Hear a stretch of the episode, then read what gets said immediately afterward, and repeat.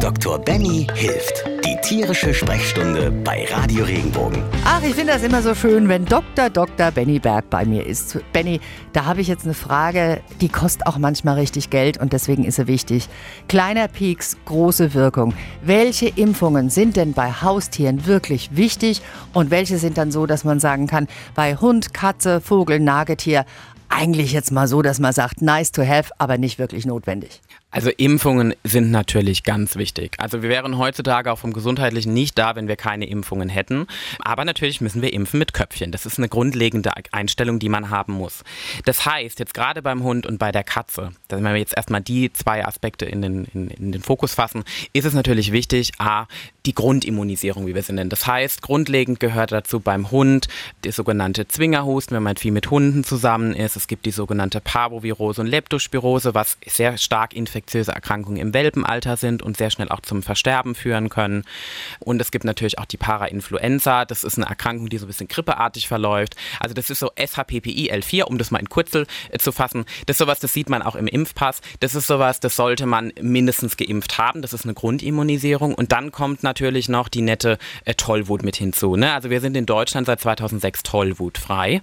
Ähm, das heißt, wir brauchen diese Impfung nicht mehr. Aber leider haben, also leider, Gott sei Dank ja auch, es schützt uns auch, aber wir haben in der EU halt bestimmte Richtlinien, dass wenn wir mit einem Tier über die Grenze wollen und wir werden kontrolliert, muss A ein EU-Pass vorliegen und wir müssen eine Tollwutimpfung in der Regel eine gültige haben. Da gibt es auch individuelle Richtlinien für das jeweilige Land. Aber wichtig ist Grundimmunisierung, das muss hinterher nach einem Jahr mindestens geboostert werden. Und danach haben die meisten Impfstoffe, auch um da mal aufzuklären, mittlerweile Gültigkeiten von zwei bis drei Jahren und nur einzelne Impfstoffkomponenten müsste man auffrischen. Also da sind große Fortschritte gemacht worden. Man muss gar nicht mehr so viel impfen.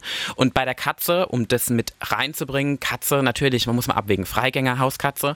Bei der Hauskatze ist natürlich die Wahrscheinlichkeit viel geringer, dass sie mit Erkrankungen wie die sogenannte Katzenleukose oder die Katzen-Aids in Verbindung kommt. Ne? Das heißt, das sind so Dinge, das könnte man für die Katze im Freigang überlegen. Wenn ich jetzt aber eine Katze habe, die zu Hause lebt, dann reicht eigentlich Katzenschnupfen, Katzenseuche. Das ist eine nette Impfung. Die Katzen vertragen das sehr gut und ähm, damit ist das Thema auch erledigt. Wie sieht es bei den anderen Tieren aus? Hamster, Mäuse, Ratten, es werden ja auch Chinchillas gehalten oder auch Vögel?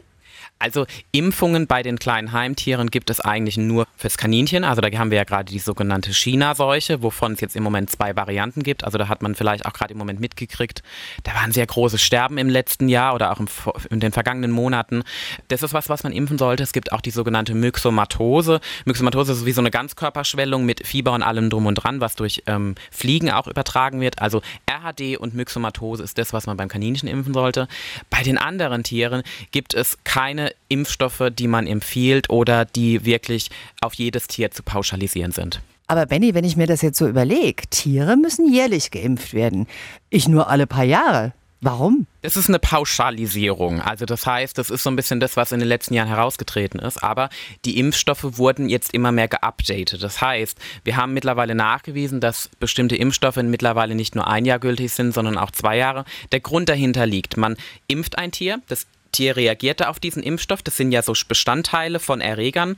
Das Tier entwickelt dadurch einen Impfschutz und dieser Impfschutz ist aber nur einen bestimmten Zeitraum gültig. Mhm. Und aus früheren Versuchen, logischerweise bei der Impfzulassung, hat man festgestellt, okay, bis einem Jahr habe ich einen Schutz, der mein Tier vor der richtigen Erkrankung schützt. Und deswegen, daher kommt dieser einjährige Impfregime das hat sich halt so etabliert. Man muss das aber auch als Tierarzt und regelmäßig updaten. Und es ist auch nie eine Schande, als Besitzer mal darauf hinzuweisen, hören Sie mal, ich habe da gelesen. Das ist ganz wichtig und dann geht da meistens auch der Tierarzt drauf ein und dann kann man individuell entscheiden. Also generell kann ich sagen, nimm dir einen Tierarzt, dem du vertraust und frag den, gegen was du wirklich impfen musst. Richtig, das ist ganz wichtig. Und auch immer mit reinbedenken, Alter, Lebensstandard, was mache ich mit dem Tier und das mit einfließen lassen, sodass wir dann gemeinsam mit Köpfchen impfen können. Wenn dir der Podcast gefallen hat, bewerte ihn bitte auf iTunes und schreib vielleicht einen Kommentar. Das hilft uns sichtbarer zu sein und den Podcast bekannter zu machen. Dankeschön.